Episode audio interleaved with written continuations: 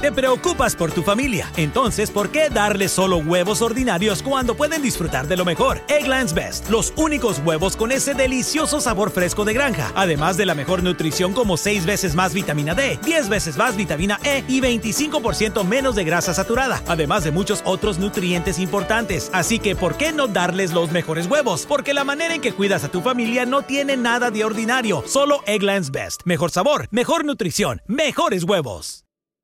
Para celebrar los precios sorprendentemente bajos de State Farm, le dimos una letra sorprendente a esta canción. Llamando a State Farm encontré estos precios bajos y cambié. Con precios sorprendentes ahorro mes a mes. Ahorrando dinerito está todo bien. Como un buen vecino, State Farm está ahí.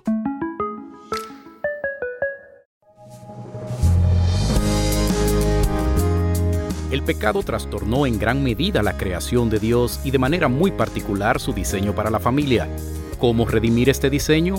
Acompáñanos a buscar la sabiduría de Dios.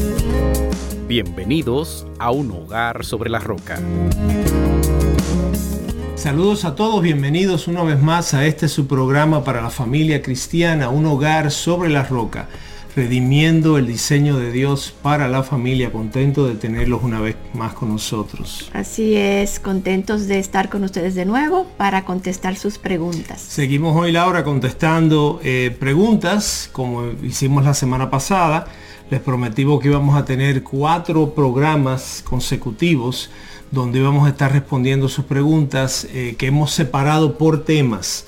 Ya hablamos sobre el noviazgo y hoy vamos a estar hablando sobre el matrimonio. Preguntas que ustedes nos han enviado sobre el matrimonio. Luego continuaremos con el tema de la crianza de los hijos y finalizaremos con temas de nuestras relaciones con los demás, relaciones familiares, amistades y demás.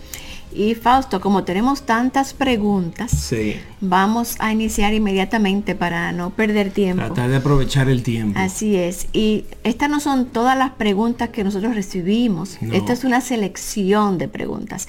Y como siempre decimos, quizás no sea exactamente tu caso, pero te puede dar alguna idea para algo que tú estés pasando o alguien que tú conozcas.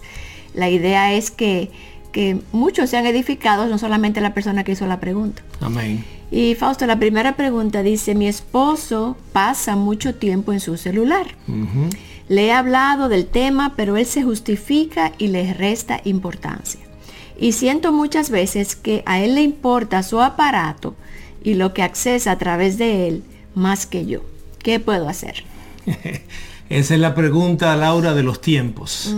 Eh, ya en las últimas décadas de que tenemos los aparatos inteligentes, celulares, tabletas, computadoras, pues la verdad que vivimos en una contienda, en una lucha por la atención de nuestros cónyuges, de nuestros hijos.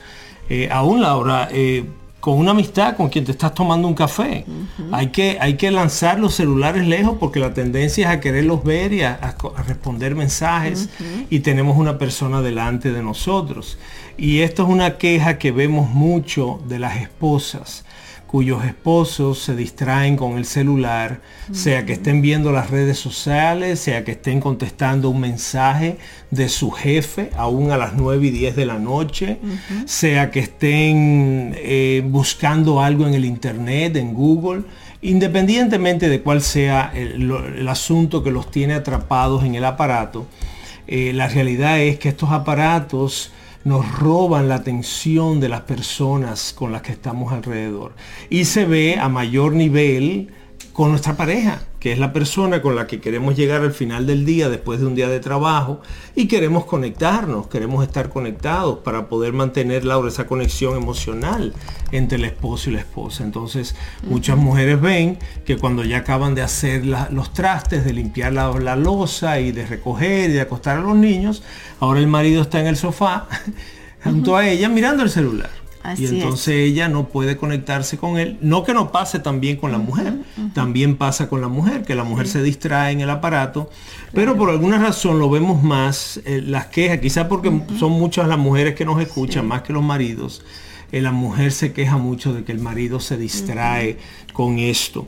Y primero que nada hay que reconocer, Laura, que es un problema, es una realidad, no, no, no podemos justificarnos, no podemos excusarnos. Eh, y, le echamos la culpa al aparato, como le echamos la culpa al dinero. El problema no es el dinero, dice la palabra, es el corazón.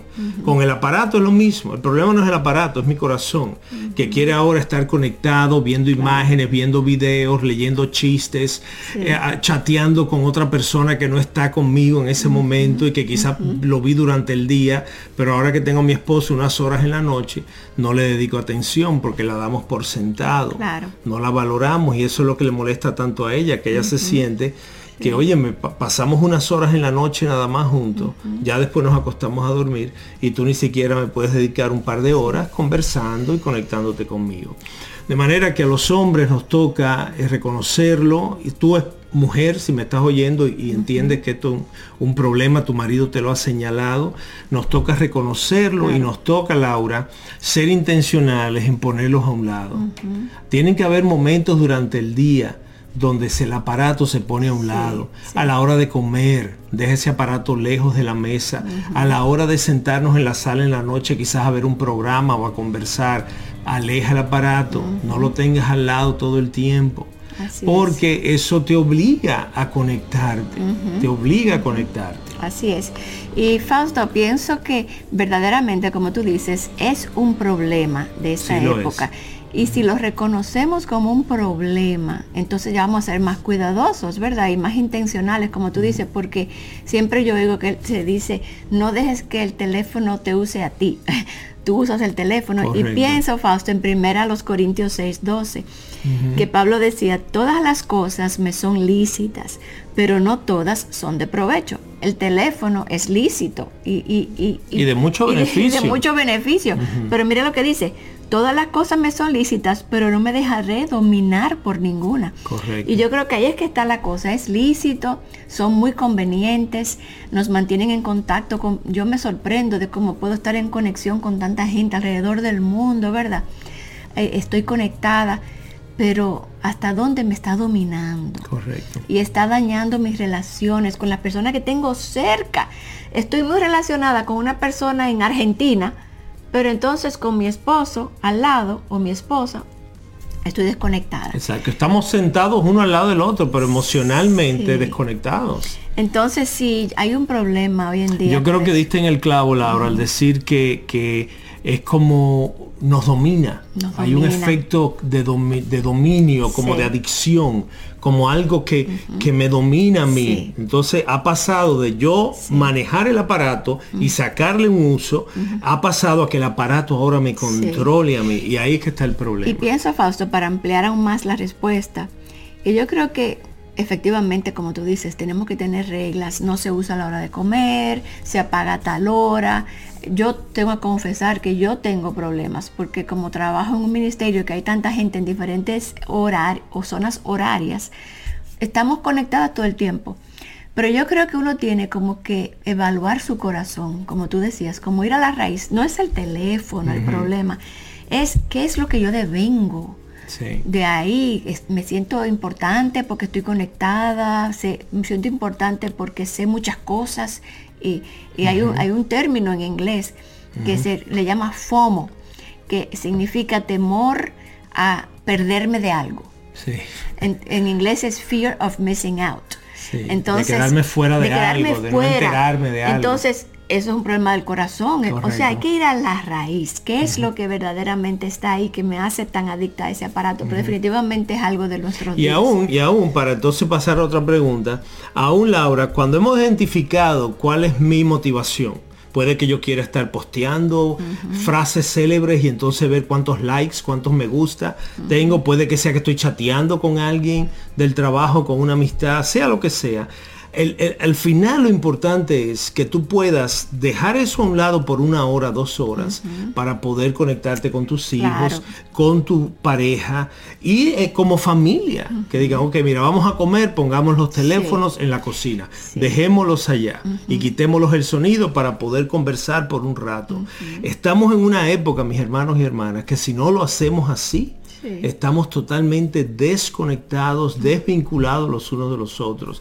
Hace 100 años atrás no teníamos ese problema. La familia se sentaba a comer tranquila, sin distracción. Luego se iban a la sala a leer la Biblia, a comentar del día. Hoy en día ya eso no es así, pero no por eso vamos a dejar de darle importancia a lo que tiene importancia, que son nuestras relaciones familiares. Y Fausto, ni hablar del ejemplo que le damos a nuestros hijos. Cuando nosotros queremos que nuestros hijos se dominen con el uso del teléfono, si nosotros, estamos igual que ellos. Estamos conectados yo he visto a veces memes que ponen de mamás dándole de comer a su niño, eh, un bebé, pero viendo el teléfono y ni mirando dónde están poniendo la cucharita. ¿A dónde le lleva la cuchara? Entonces sí, es, es, un, es una enfermedad de nuestros tiempos y yo creo que la cosa es, como tú dices, estar apercibidos. Reconocerlo y, hacer un esfuerzo por hacer cambios al respecto.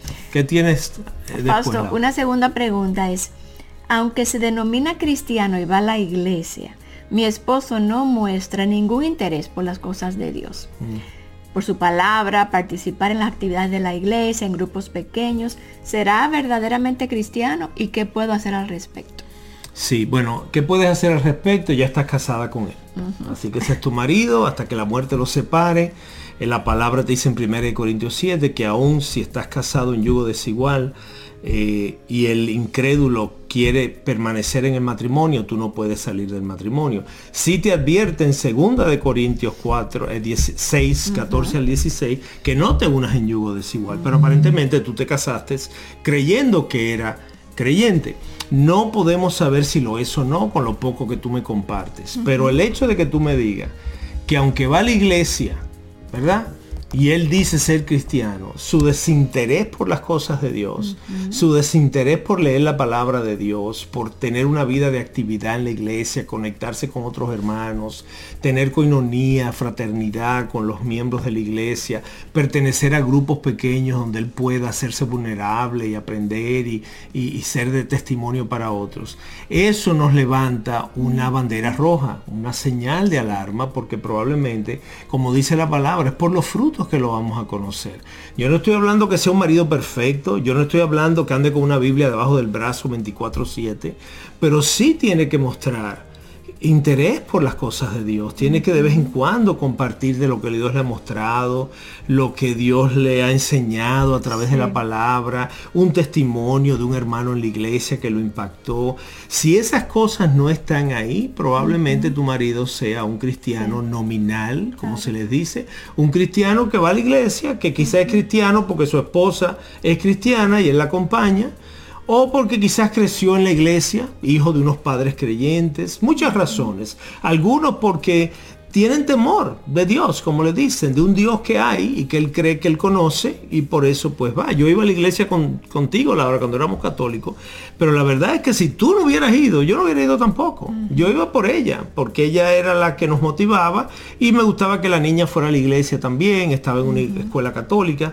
Pero lo más probable es que si ella hubiera sido como yo, yo no hubiera ido a la iglesia. Entonces, creemos que eso aplica al catolicismo, pero eso aplica al cristianismo evangélico también. Y dice la palabra, por sus frutos los conoceréis. Entonces, obviamente, si él no está dando fruto, pero ella pregunta cuál debe, ser mi actitud. Tu actitud, esposa, como esposa de Dios, como hija de Dios, es amar a tu marido y respetarlo sujetarte a Él, como te dice Efesios 5, como te dice Primera de Pedro 3, amarlo, eh, ser esa ayuda para Él, no predicarle, no, no forzarle la Biblia por hoja, boca y nariz, no estarlo recriminando ni, ni, regañando porque no lee la Biblia o porque no quiere hacer esto o lo otro. Eso no te toca a ti. A ti te toca ser tu parte de esposa y orar por la salvación de su alma. Porque tú sabes que si Él no es creyente de verdad, no es por culpa de él ni tuya, es porque Dios no lo ha salvado milagrosamente, sobrenaturalmente. Entonces, si Dios es el que salva, ora por su salvación como oras por otros hermanos, por otras personas. Yo oro por mis familiares que no son creyentes. Pues ora por él. Señor, sálvalo, Señor, revélate a él de manera personal. Revélale a Cristo, Señor, que él pueda ver. Ahora, ¿cuántas personas han estado en la iglesia llamándose creyentes y Dios los salva años después? Y ahora dicen, wow, yo pensé pensé que yo era cristiano, pero yo no era. Ahora lo sé, ahora sé que verdaderamente he nacido de nuevo. es. decir, que sé esa esposa que Dios te llama a ser, ámalo y respétalo, séle de testimonio, como dice primera de Pedro 3, versículos 1 al 6, que aún sin decir palabra por tu conducta casta y respetuosa, Él pueda ser ganado. ¿Ves? No porque tú lo estás eh, eh, regañando y recordando. No, no, es porque Él te ve a ti apasionada por Cristo, amándolo a Él, respetándolo, sujetándote a Él. Y eso Dios lo va a usar para traerlo a tu Dios. Y Fausto, yo creo que lo primero que nosotras como mujeres queremos siempre hacer es hacer algo. ¿Qué yo tengo que hacer? ¿Qué tengo que decirle? ¿Cómo tengo que hablarle para que vaya? ¿Qué tengo que que cómo tengo que manipular para que él vaya. Eso es lo primero que hacemos en nuestra, en nuestra carne, ¿verdad? Pero como tú dices, lo más importante que ella puede hacer es orar por su esposo. Amén. Y pedir que Dios le dé esa sed. Muchas llaman al pastor, pastor, pastor, llame a Julito, invítelo a desayunar, pastor, invítelo a un grupo de hombres. Y todo eso está bien, pero entiende que, que es Dios el que va a salvar. Y ya Dios te ha dado la fórmula a ti que es la que te acabo de decir, 1 Pedro 3, 1 al 6, lee ese texto, ora ese texto. Lo mencionamos mucho aquí porque es clave, es clave para la esposa cristiana. ¿Qué más tienes, Laura? Fausto, una tercera pregunta es, mi marido parece estar más enamorado de mi mamá que de mí. Y se preocupa de su mamá, perdón, de su mm. mamá de la suegra, de la mamá de él. Y se preocupa más por sus cosas que por las mías. Una cosa es honrar a padre y madre y otra es que esté más conectado a su mamá que a mí. ¿Qué puedo hacer? Mm. Este es otro caso, Laura, muy común que vemos especialmente en nuestra cultura eh, hispanoparlante latinoamericana, donde el marido se casa, el marido, eh, Génesis 2.24, deja padre y madre, se une a su mujer, se hace una sola carne, pero de alguna manera mantiene un, cordón, mantiene una soga conectada a la mamá la mayoría de las veces, y entonces pasa el tiempo y su esposa ahora ve cómo él le da a la madre una posición muy prioritaria. La mamá lo llama para cualquier cosa y él deja lo que está haciendo para ir a resolverle a la mamá. La mamá le prepara un caldito, una sopita, un postre muy rico y él corre a comérselo en casa de mamá. Al punto en que a veces descuidan cosas. No, yo me acuerdo una vez unos aconsejados que nos decía ella que él decía, voy a casa. Ay, sí. Voy a casa. Su casa era la casa de su mamá, no su casa. Él llamaba a la esposa y le decía, amor, voy a llegar más tarde porque voy a pasar por casa. Sí. Fíjense, parecería inocente, porque usted entiende lo que él quiso decir, ¿verdad? Pero tenemos que tener cuidado, porque así como hablo, así pienso. Así creo en mi corazón. Y ese marido creía que esa casa de sus padres es su casa todavía. Él tiene que decir, voy a pasar por casa de mamá que me pidió que le llevara un poquito de arroz y la voy a pasar al súper y se lo voy a llevar de un pronto. Yo creo que hay que honrar padre y madre, Laura. Yo creo que es, decir, es un mandato bíblico y eso se va a ver de diversas formas para cada hombre y cada mujer. Lo que no puede pasar es que para yo honrar a padre y a madre, yo ahora descuide a mi esposa y descuide a mis hijos. Yo tengo que tener claro el orden prioritario de Dios. Dios es primero. Luego mi esposo, mi esposa. Luego mis hijos. Luego, ahora vendrían mis padres, vendrían. Acuérdate que yo los dejé detrás. Esa es la ley de Dios. Deja padre y madre, únete a tu pareja y ahora sean una sola carne, inicien una nueva familia. Entonces yo no puedo estar dando reversa, de atrás para adelante. Mamá necesita algo. Mamá, déjame chequear con Laura déjame hablar con Laura, a ver qué plan ella tiene para esta noche. Y si yo puedo, paso por allá. Si no, mañana voy a tratar de ir. Tú la estás honrando, tú la estás amando, tú la vas a ayudar. Pero tu esposa es lo primero ahora. Así que tú le preguntas a tu esposa primero, ¿qué te parece, amor?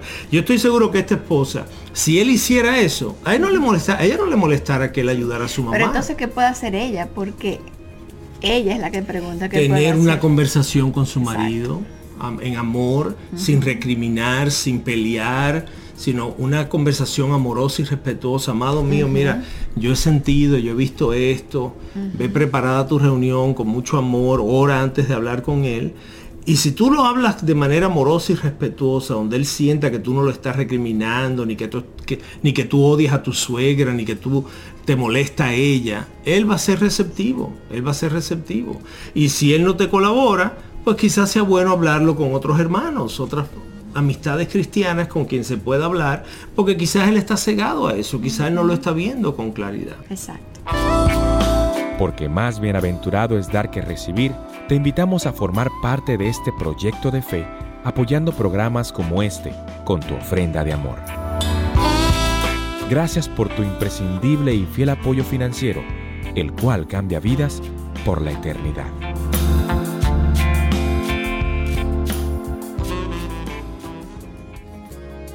¿Qué más tienes ahí, Laura? Bueno, una próxima pregunta es, me es muy difícil someterme a mi esposo mm. y mostrarle respeto debido a su forma de ser. No lo veo como un hombre digno de respeto y admiración. Quiero obedecer a Dios, pero qué difícil se hace. Sí. Esta, esta pregunta eh, se conecta un poco con la anterior de la de la esposa que creía que su marido no era creyente porque no mostraba interés en las cosas de Dios. Aquí se trata más de un tema de temperamento, de carácter del hombre. Ella no habla de si es creyente o no, ella simplemente dice que es un hombre que por su comportamiento, por sus maneras, a ella se le hace, ella no lo ve con, respeto, ella no lo, no lo ve con admiración. A ti, mi hermana, que haces esta pregunta y a otras tantas que seguro están en una situación similar, eh, aplica de nuevo este mismo versículo, este mismo texto que repetimos tanto aquí, de primera de Pedro 3, 1 al 6. Fíjate, ese texto Dios te está diciendo a ti, esposas, sujétense a su marido, que si alguno de ellos está apartado, ¿Ves? Aquí en tu caso, independientemente de que tu marido sea creyente o no, por su temperamento, por las cosas que tú dices que a ti no te inspiran respeto, él o no es creyente, o es un creyente nuevo, o es un creyente carnal, no sé, pero Pedro te está diciendo, el Espíritu Santo a través de él te está diciendo, que él pueda ser ganado por la conducta casta y respetuosa de su esposa. Que aún sin decir palabra, léase, sin predicar el Evangelio, sin corregirlo, sin nada de eso, él pueda ser ganado por la conducta casta y respetuosa de su mujer. ¿Qué te está diciendo el Señor? Sométete a Él, condúcete con amor y respeto hacia Él. Trata de, sobrellevar esas cosas de Él que te molestan. Mientras estás orando por su salvación, mientras estás orando por su corazón. ¿Ves? Si es que no es salvo o si siendo salvo, pues que no está en, en la palabra. Eso es lo que Dios va a honrar, esposa. Yo sé que se hace difícil, humanamente es difícil someternos a algo con lo que no estamos de acuerdo. Es, a mí es sumamente difícil someterme a un jefe que me habla mal o me maltrata. A, un hijo le es difícil someterse a un papá que es abusivo y que no es, que no es racional. Pero Dios nos da una orden a los hijos que se sometan a sus padres, a los esclavos que se sometan a sus amos, las esposas que se sometan a sus maridos. Y todos nos sometemos a la autoridad de Cristo, que es la cabeza de, la iglesia y nuestro Señor y Salvador. Entonces sí, es difícil, sí, pero si tú buscas del Señor, Él va a ayudarte, tú vas a depender de Él para llevar esto a cabo algo que yo siento que le pasa a las mujeres, y yo me he visto ahí también, es que uno se empieza a concentrar en todas las cosas negativas del esposo. Entonces, ella no dice que él no es creyente ni nada, sino que su forma de ser. Entonces yo creo que le pudiera ayudar, por ejemplo, pensar, ¿por qué yo me enamoré de este hombre? ¿Qué cosas él tenía que a mí me atrajeron? Me atrayeron, ¿cómo se dice? Atrajeron. atrajeron. Eh, cuando yo me tuve de novia con él, que fue lo que me atrajo. Claro, con el tiempo pasa en el matrimonio que cuando ya uno está junto y vive junto, uno empieza ahora a ver, se me olvida todo lo que me atrajo y ahora yo me fijo en todo lo que está mal. Entonces también hay que cambiar como los lentes y empezar a ver, señora. Y eso en sí mismo es difícil, Laura. Eso en sí mismo es difícil. Cambiar los lentes y empezar a ver, señor, déjame ver las cosas positivas y eso es un, es un trabajo espiritual, porque tendemos en nuestra carne y nuestra debilidad a, hacer críticas. Entonces, Señor, ayúdame a ver qué, cuáles son las cosas buenas que mi esposo tiene por la que yo puedo admirarlo. Y algo que te puede ayudar es en Aviva Nuestros Corazones. Tenemos el reto para las mujeres de 30 días, que, que precisamente eso lo que hacen, es entre tú y Dios, y es que te ayude a enfocarte en las cosas buenas una cosa buena por día, por 30 días. Exactamente. Yo creo que ese es el mejor ejercicio, que te, el mejor consejo que te podemos dar. Trata de enfocarte, busca, prepara una lista. Todos los días apunta un poquito en tu lista. ¿Qué cosas buenas tiene mi marido? Yo estoy seguro que él tiene Mira, quizás sea sencillamente es ordenado o él es buen papá, él trabajador, él trabaja y, no se queja, él no se queja. O sea, hay muchas cosas, lo que nosotros no estamos fijándonos en eso, sino en lo que nosotros quisiéramos que pasara, que Dios todavía no ha hecho en él. Correctamente. Entonces, y eso te va a ir ayudando a nivel práctico, mientras en oración tú le pides al Señor que te ayude a cumplir ese imperativo de primera de Pedro 3, 1 al 6. Porque al final eso es lo que va a hacer la diferencia. Cuando Él ve esa conducta tuya, cómo tú lo respetas, cómo tú lo amas, cómo tú le sirves, mm. cómo tú se sujetas a Él a pesar de su forma, eso lo va a cautivar. Él va a decir, wow, qué obra está haciendo Dios en esta mujer. Yo quiero eso también, Señor. Y otra cosa que yo agregaría es que pensar en lo opuesto.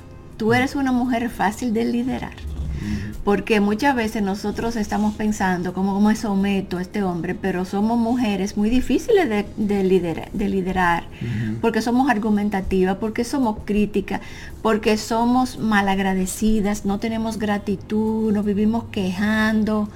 Entonces, le estamos haciendo fácil a él porque muchas veces estamos fijándonos en lo que el otro no, no está haciendo para yo someterme, pero estoy yo siendo esa mujer que se deja liderar.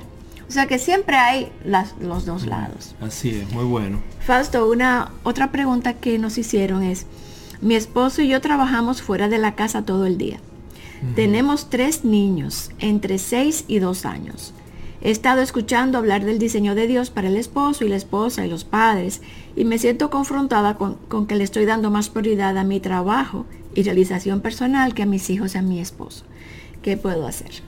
Bueno, lo primero que te diría, querida hermana, es que eso no te lo reveló carne ni sangre. y no quiero meterme en el tema de si, si, te es lícito trabajar fuera de la casa o no, o si te es pecado trabajar fuera de la casa o no. Eso ya nos lleva en otra dirección y mucha gente se distrae en eso y no llega al corazón del tema.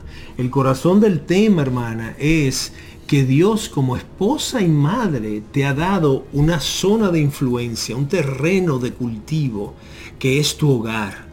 Tú eres la esposa, la madre, la ama de casa. Si tú fueras una mujer soltera, sin marido y sin hijos, no hay problema. Tú puedes trabajar todo el día si tú quieres en tu, en tu práctica, en tu, en tu profesión, en tu carrera.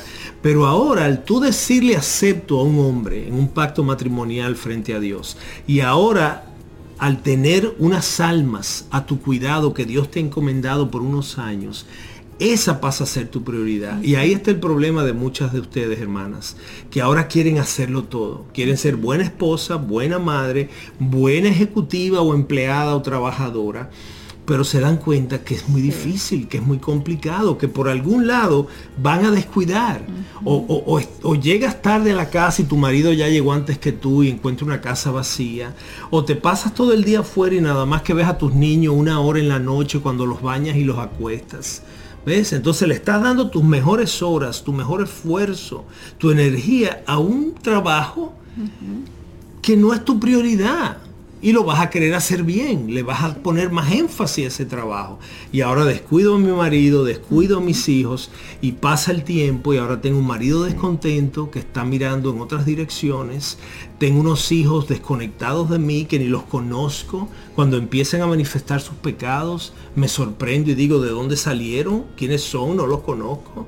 Pero todo eso es Nada es más importante que tu familia, así que ¿no se merecen lo mejor? Eggland's Best te brinda un mejor sabor y nutrición. En comparación con los huevos ordinarios, Eggland's Best te ofrece 10 veces más vitamina E, 25% menos de grasa saturada y 6 veces más vitamina D, junto con ese sabor delicioso y fresco de granja que a ti y a tu familia les encanta. Todos queremos lo mejor para nuestras familias, entonces, ¿por qué no los mejores huevos? Porque la manera en que tú cuidas a tu familia no tiene nada de ordinario, solo Eggland's Best. Mejor sabor, mejor nutrición, mejores huevos la consecuencia de no haberle dado a ellos la prioridad. Ahí está el tema. Si eres esposa y madre, pero también trabajas fuera, ¿qué es lo más importante? ¿A quién le vas a dedicar tu mejor tiempo? Hay mujeres que han encontrado que pueden trabajar en las mañanas unas horas y así no descuidan a su marido, ni su hogar, ni sus niños, pero tú dices que trabajas todo el día fuera de la casa eso, eso te va a producir esta carga de conciencia que estás teniendo porque te das cuenta que estás manejando más de lo que puedes y, que, y que algunos van a sufrir y por lo general va a ser tu marido y tus hijos. ¿Qué tú piensas, Laura? Bueno, ella, por ejemplo, dice que no sabe qué hacer y yo creo que lo primero, ella parece que ha tenido convicción sobre esto, sería entonces quizás tener una conversación con su esposo para hablar sobre esto, de cómo ir haciendo esa transición poco a poco, si consigue un trabajo parte de tiempo, si deja su trabajo para dedicarse a su casa, pero yo creo que una respuesta necesita a, la convicción del Espíritu Santo, no puede ignorarla. Entonces, si ya la está teniendo, es cuestión de hablarlo con su esposo. Y yo estoy convencida, Fausto, que la situación de las familias que vemos alrededor del mundo, la debilidad de la familia ha sido porque ambos padres han salido del hogar. Es como que se dejaron el nido y los niños se han criado solos y vemos estas familias hoy tan a la deriva y es sencillamente que se abandonó el nido para perseguir otras cosas. Entonces tuve familias quizás con muy buenos estilos de vida y todas con carreras y, todo muy bien, pero las familias muy débiles, ¿verdad? Porque hemos cambiado, hemos cambiado el valor de lo que es importante, ¿verdad? Entonces yo creo que ella por lo pronto tiene que hacerle caso a esa convicción del Espíritu Santo. Estoy de acuerdo contigo, estoy de acuerdo contigo. Y tener esa conversación con el esposo quizás no sea algo, algo que ella pueda hacer inmediatamente, depende de su finanza. Ya no, y vamos a ver, no solo de su finanza, pero hay que ver qué posición tiene el marido. Hay maridos que yo sé que quieren que la mujer trabaje y, le ponen tanto énfasis al dinero que que no, ellos prefieren que la mujer esté generando ingresos también para, para acumular y ahorrar más. Pero ese es el mismo marido que también ahora se siente insatisfecho porque la mujer que llega a casa es una mujer cansada, que ahora el tiempito que le queda es para los hijos y para él no queda nada, y ahora empieza a distraerse con otras cosas, con una compañera de trabajo, con pornografía, con una serie de cosas que ahora suplen la carencia porque la esposa no puede dar más de lo que puede.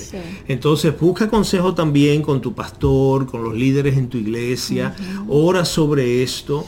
No hay que ser radical, no significa que mañana tú dejas tu trabajo, aunque hay mujeres, Laura, que han sentido una convicción tan profunda. Y el se lo ha dado Dios al esposo también. Y el esposo lo ha, lo ha compartido, que han dejado el trabajo en cuestión de un mes o dos, se lo han dejado y han cambiado su estilo de vida completamente. Pero eso, eso es algo que el Espíritu Santo hará en cada uno de manera eh, diferente. El tema está...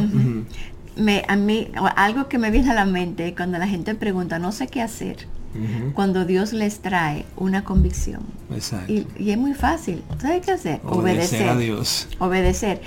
Lo, que nos lo ponemos difícil somos nosotros, porque nosotros en el fondo no quisiéramos tener que dar ese paso porque requiere fe, requiere sacrificio, requiere dejar cosas que quizás yo estaba pegada a eso. Es un cambio de vida.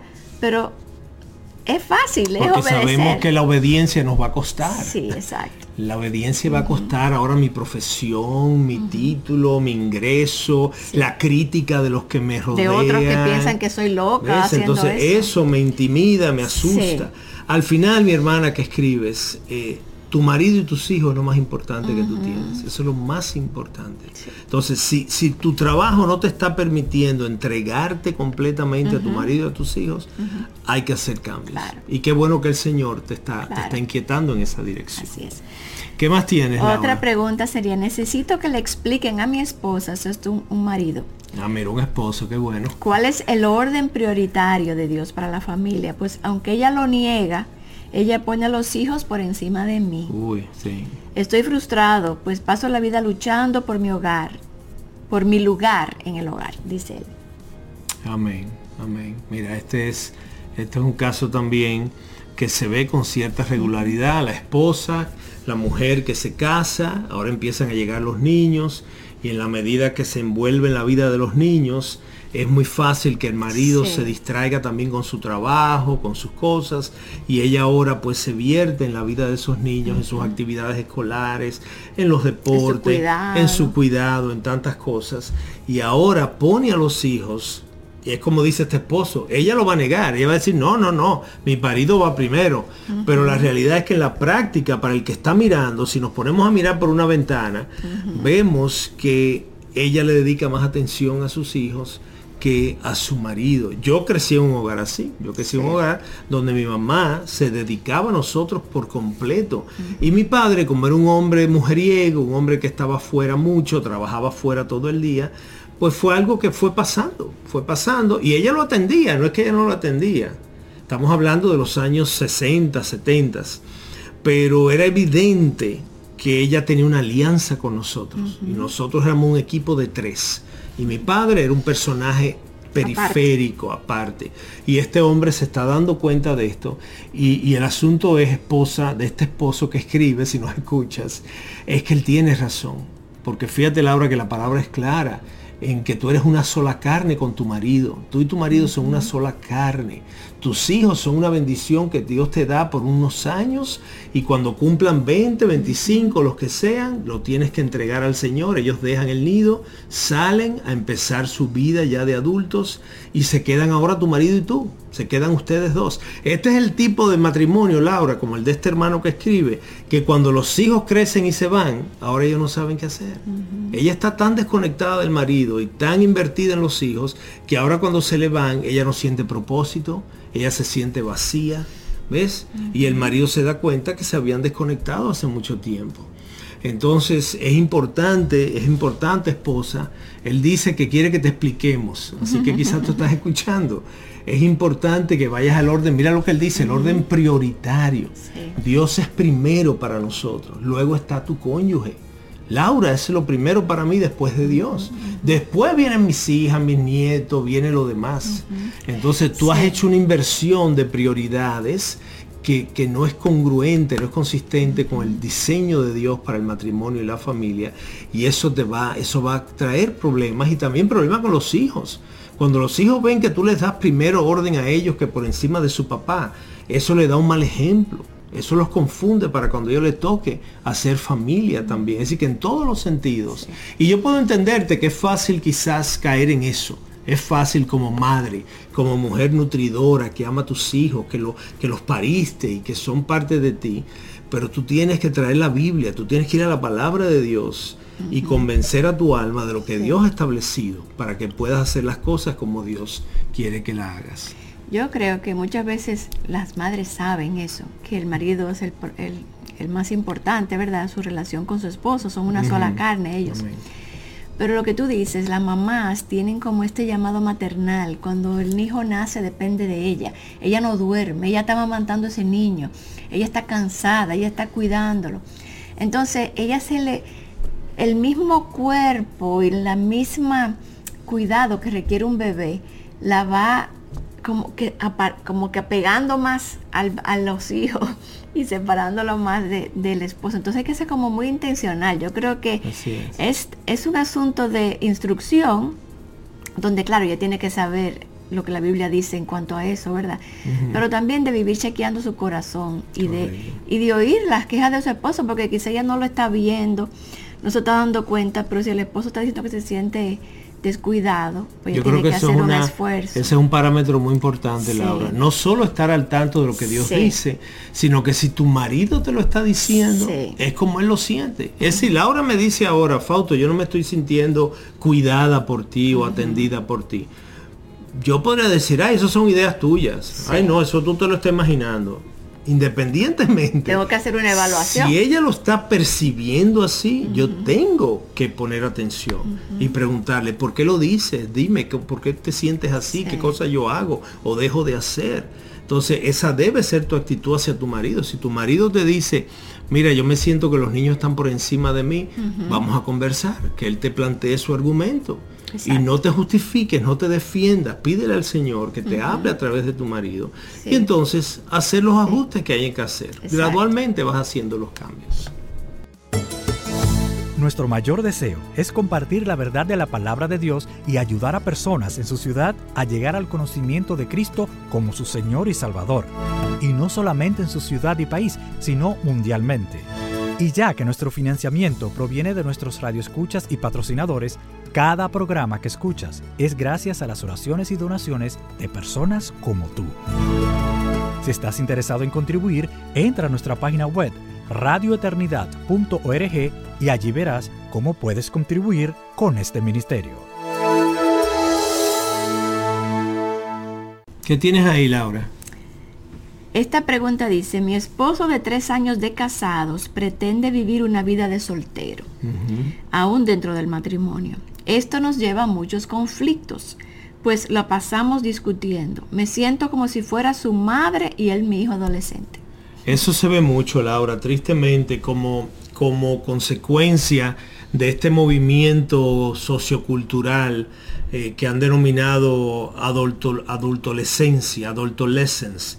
Es este, este hombre, eh, casi siempre es el varón, aunque las mujeres puede verse también, que llega a los 28, 30, 32 años, sigue en casa, sigue en casa, mami cocinándole y, fregándole y lavándole la, ropa y, doblándole, haciéndole la cama, y él no quiere salir, él no quiere salir a asumir su rol ya de hombre adulto, casarse y empezar su vida.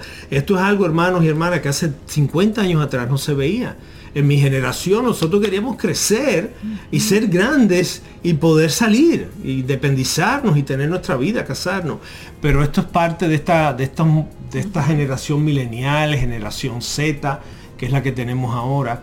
Entonces, ¿qué pasa? Que los que sí se casan, pues traen al matrimonio esta actitud de, de, esta juventud eterna. Ellos no, ellos quieren seguir jugando videojuegos, ellos quieren hacer skateboard, estar skateboarding con los amigos. Ellos quieren seguir haciendo cosas que hace el jovencito soltero, pero que ahora con las responsabilidades que trae un matrimonio, ellos como que no, ellos dicen, ¿por qué yo no puedo seguir haciendo lo que hacía y, y tener a mi esposa, pero seguir haciendo lo que hacía? No podemos encontrar ese término medio donde todo el mundo sea feliz. El problema es que estos esposos, de nuevo, casi siempre se trata del varón, Em, no han entendido con claridad eh, los requisitos, lo que Dios requiere del hombre cuando él se casa.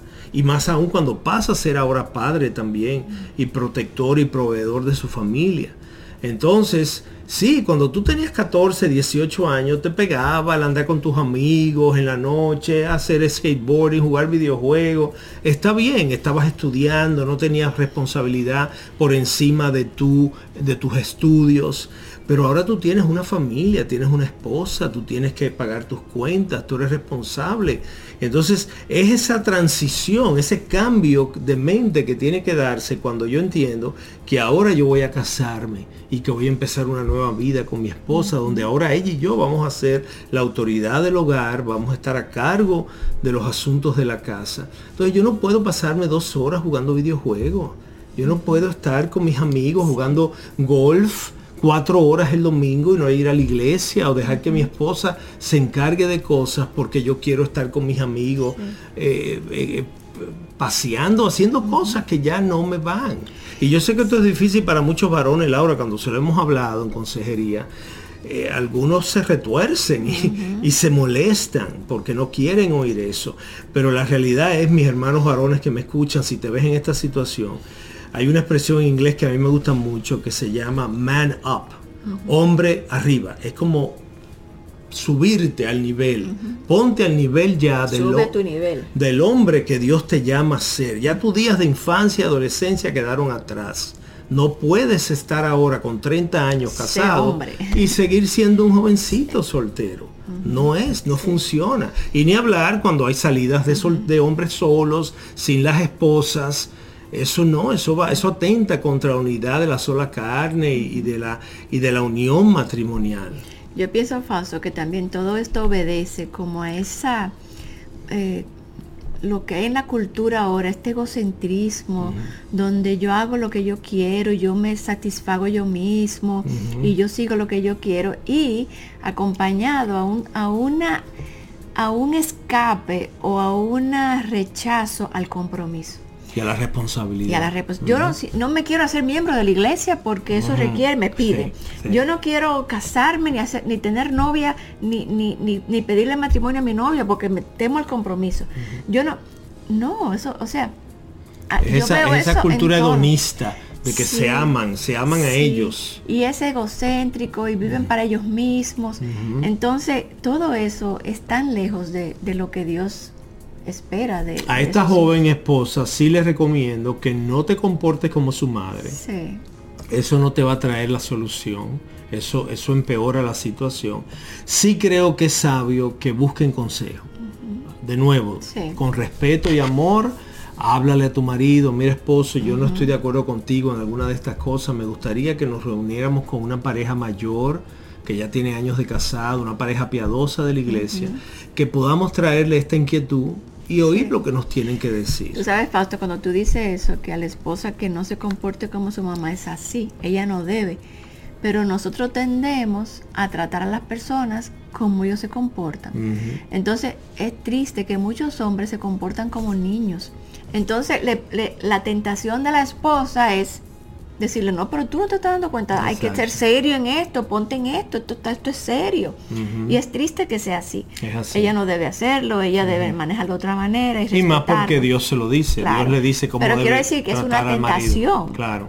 Si él se Pero por eso es tan importante, como decimos siempre, Laura, conocer la palabra. Claro. Porque cuando yo conozco la palabra, aunque yo me vea tentada siendo esa joven esposa, yo voy a la palabra de Dios y, el Espíritu de Dios a través de su palabra me centra, me enfoca y me dice, si Él se porta como un niño, yo, yo quiero tratarlo como una mamá, pero esa no es la forma de Dios, eso no me va a dar buen resultado, vamos a hacer las cosas a la manera de Dios. Sí, yo creo que eso que tú dices es importante, que ellos que vayan al pastor, busquen consejo para que él que ella que él pueda entender que ya este tiempo quedó atrás, ¿verdad? Una pareja madura de la iglesia, que tenga ya más de 30 años de casado, que sean piadosos, que puedan ser unos mentores para ustedes. Él no tiene él quizá no tiene un mentor, él no tiene un guía, él no tiene una figura masculina que lo enseñen estas cosas. Eso es tan importante dentro del cuerpo que podamos sacar ventaja de esos instrumentos de gracia que Dios nos da. Una otra pregunta sería, para los matrimonios cristianos, ¿cuál debe ser el verdadero matrimonio, el civil o el religioso? Mm. Y si solo se casan por lo civil, si Dios reconoce esa unión. Esta es una pregunta que ya, o es un tema que hemos tratado en el pasado, no recuerdo si es en formato de preguntas, pero esto lo hemos tratado en el pasado, pero siempre es un tema que trae donde nos damos cuenta cuando hablamos con las personas que hay mucho desconocimiento en esa área. Y qué bueno que la, que la estamos contestando hoy porque yo sé que va a aclarar la confusión a mucha gente. Hermanos, el matrimonio lo instituye Dios. Es diseño, es creación de Dios. Decimos que es el primer ministerio bíblico, es el primer ministerio que aparece en la palabra, en el libro de Génesis, cuando Dios crea el hombre, luego crea la mujer de la costilla del hombre, dice que no era bueno que estuviera solo, Génesis 2.18, y los une en una sola carne, Génesis 2.24. Ese es, es diseño de Dios. El matrimonio no es invento social, no es creación de los hombres, no es algo cultural, es diseño de Dios. Entonces, cuando tú te casas por el civil, tú te estás casando como Dios manda, porque Dios instituyó el matrimonio. Además de eso, Dios nos dice en su palabra que nos sometamos a las autoridades que Él pone sobre nosotros.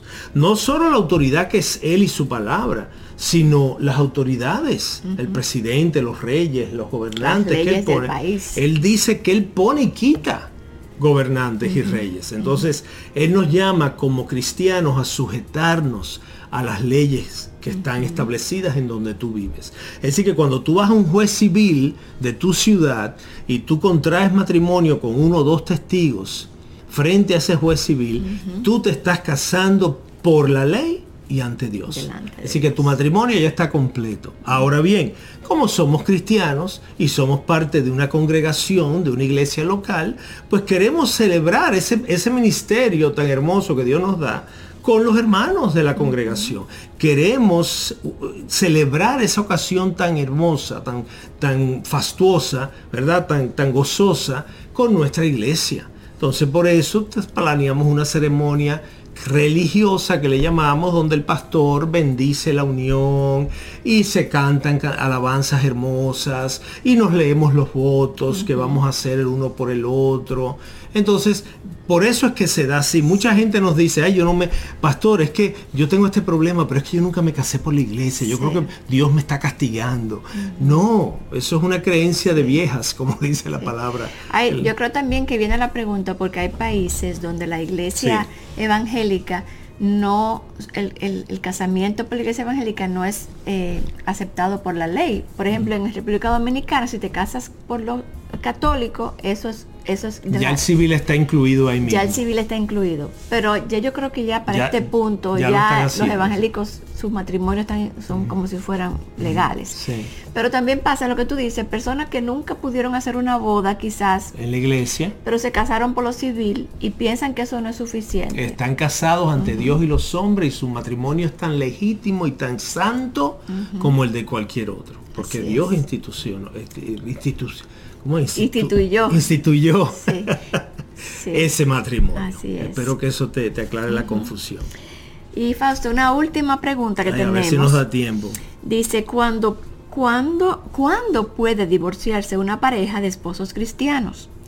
Y si me divorcié en contra de lo que Dios establece, ¿puedo volverme a casar? estaría pecando frente a Dios. Es bueno, podemos conectar la anterior con esta porque son las dos sobre el matrimonio.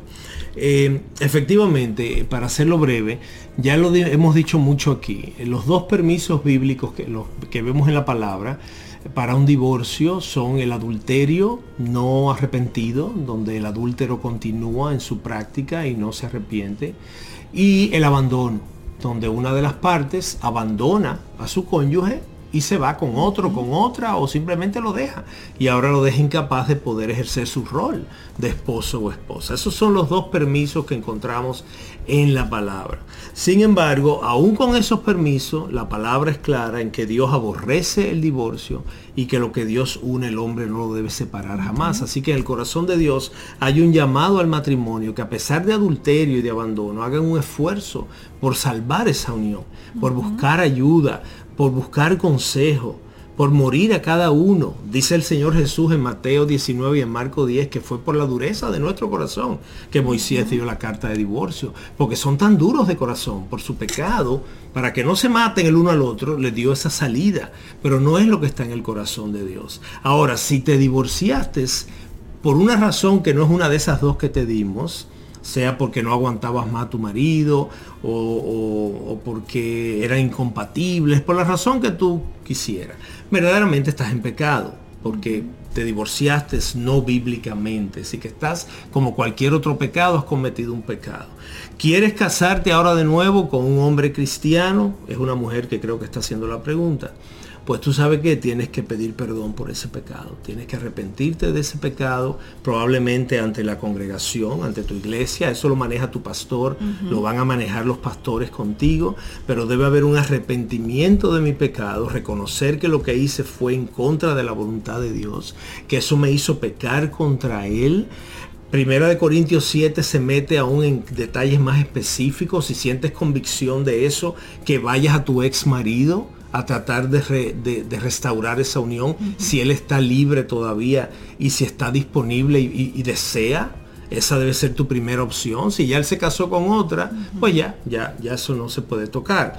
Pero si ahora tienes otra pareja y quieres casarte, tienes que reconocer que eso fue pecado, confesarlo como pecado, Dios te perdona como te perdona cualquier otro pecado y entonces puedes recasarte. Yo no quiero cerrar esta pregunta sin aclarar que este es un tema muy controversial entre los cristianos y que si, me, si le haces la misma pregunta que nos hiciste a nosotros, a 20 pastores diferentes de iglesias y denominaciones diferentes, probablemente recibas 20 respuestas diferentes, porque es uno de esos temas donde no todos vemos con, claridad o no, no, estamos de acuerdo. Hay algunos pastores, maestros famosos, mundialmente que te dicen que no hay divorcio bajo ningún concepto. Bajo ningún concepto hay divorcio. Hay otros que entienden que esos dos permisos se pueden aplicar y que puedes acogerte a ellos. Y aún entre esas dos posiciones, pues hay distintas variantes de que consideran las razones por las que te divorciaste, cuáles fueron los elementos que estaban en juego, si había abuso, maltrato, toda una serie de cosas que hay que tomar en cuenta. De manera que esto, este, este es el tipo de pregunta, Laura, que no se puede responder en cinco minutos. Pero yo creo que con esto te dejo entender que sí hay razón, hay, hay algunas ocasiones donde puede haber un divorcio bíblico y si te divorciaste no bíblicamente, se maneja como pecado, se arrepiente, se pide perdón y se trata de restaurar el daño que se hizo y Dios nos perdona y puedes rehacer, tu vida. Ah, se me ocurre solamente agregar, y no sé si va a la respuesta a esta pregunta, pero como comentario al margen, que yo conocí una persona que se había divorciado muchos años antes, una mujer, y cuando ella fue creciendo en la fe y entendió sus errores, y lo que ella contribuyó para que ese matrimonio no fuera exitoso y fracasara, mm. ella dice que ella se arrepiente de haberse divorciado. Mm. Entonces, fíjate, ella se dio cuenta quizás que no fue un, divorcio aprobado por la palabra, porque quizás fue una escapatoria de un matrimonio difícil, ¿verdad? Y entonces ya no era una creyente fuerte. Entonces, es, es, eso es un tema, como tú dices, que yo creo que hay, tiene esa persona que buscar en la palabra de Dios. Y qué bendición, Laura, que ella sintiera esa convicción del Espíritu por la palabra y que ahora quizá quiera compartir eso en su congregación y darlo como testimonio. Ya su esposo se casó de nuevo y todo lo demás, pero ella simplemente, delante de Dios, eso glorifica Ella vino a cuentas y lo confesó en un grupo y dijo, yo me arrepiento. Wow.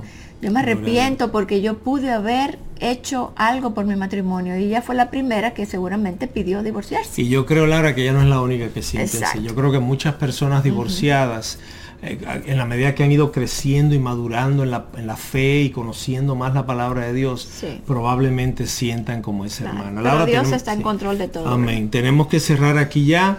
Eh, se, los estamos esperando la semana que viene. Vamos a seguir entonces con más preguntas y respuestas sobre el tema de la crianza de los hijos. Así, que gracias por acompañarnos hoy. Los esperamos la semana próxima en otra entrega de un hogar sobre la roca. Dios les bendiga. Hasta aquí su espacio Un hogar sobre la roca. Gracias por su sintonía y hasta una próxima entrega. Este programa es producido a los estudios de Radio Eternidad. ¿Te has preguntado alguna vez cómo puedes ayudar en forma práctica en el esparcimiento del Evangelio de Salvación? Tu ayuda mensual es una de las cosas más prácticas e inmediatas que puedes hacer para ayudarnos a proclamar las buenas nuevas de salvación en el Señor Jesucristo.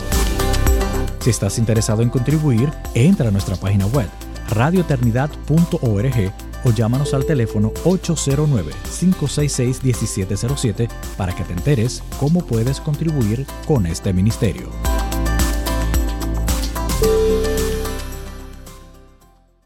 Es más importante que tu familia, así que ¿no se merecen lo mejor? Egglands Best te brinda un mejor sabor y nutrición. En comparación con los huevos ordinarios, Egglands Best te ofrece 10 veces más vitamina E, 25% menos de grasa saturada y 6 veces más vitamina D, junto con ese sabor delicioso y fresco de granja que a ti y a tu familia les encanta. Todos queremos lo mejor para nuestras familias, entonces, ¿por qué no los mejores huevos? Porque la manera en que tú cuidas a tu familia no tiene nada de ordinario, solo Egglands Best. Mejor sabor, mejor nutrición, mejores huevos.